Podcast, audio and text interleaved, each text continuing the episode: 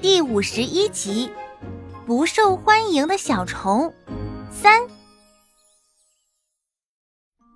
辛苦了二位，终于出关了。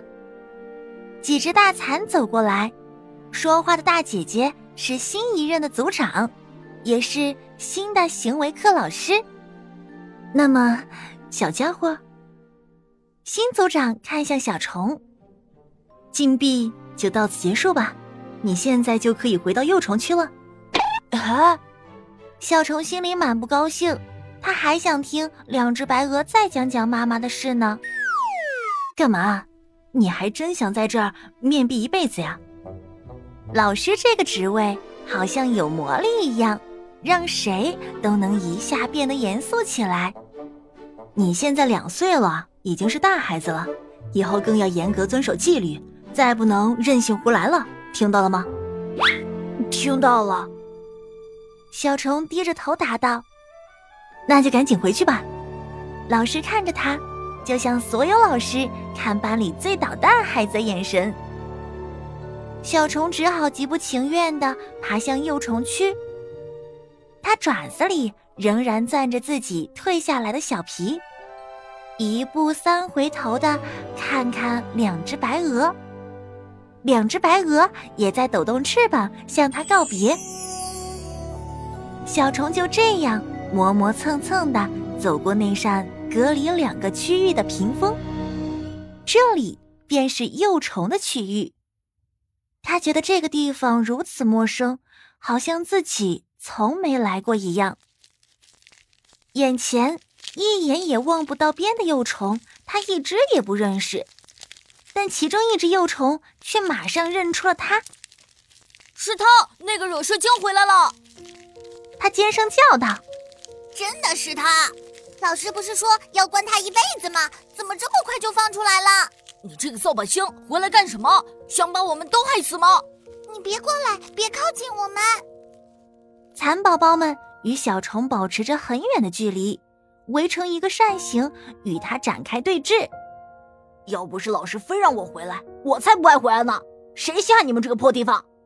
小虫立着眉毛，扬起小脸儿，一双眼睛警惕的来回扫视这些不欢迎他的兄弟姐妹。你们干什么？一个熟悉的声音挤出了蚕群，小姐姐来到小虫身边，挡在他身前。他是最小的弟弟，你们不许欺负他。跟他小不小没关系。他差点害死所有的蚕，就是因为他，我们差点都没命了。他先是招惹乌鸦，后来又招惹人类，反正自从他回来就没有一件好事。这个扫把星就不该回来。就是的，小蚕们一阵附和：“你们别吵了，听我说几句行不行？”小姐姐嚷得面红耳赤。他虽然犯了错。但为了救大家，他自己主动承认了错误，而且他也想办法救了大家呢。你们就别再为难他了，行不行？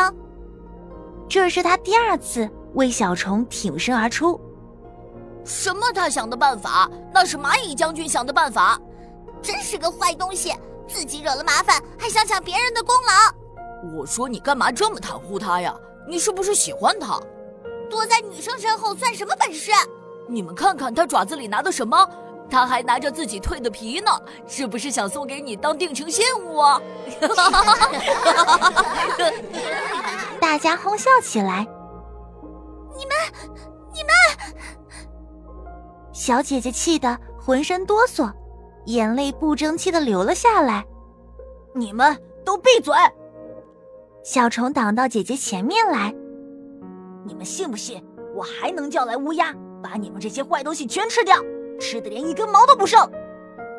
所有小蝉顿时安静下来，露出惊恐的表情。别听他胡说！后面一只个头最大的叫道：“乌鸦怎么可能听这小子的话？到现在还不老实！我们揍扁他！对，揍扁他！我们一起上去揍他，看他以后还敢不老实！对，有本事你现在就叫乌鸦来呀，揍他！”几个胆大的带头爬向小虫，后面又有十几只跟了上来。小虫张开所有的小爪子，挡在姐姐面前，面对二十几双仇恨的眼睛。看，乌鸦在那边呢！他大喝一声，趁大家一起回头的时候，他赶紧小声对姐姐说呢：“你快去叫老师，快去！”姐姐转身朝大残躯飞快的爬了过去。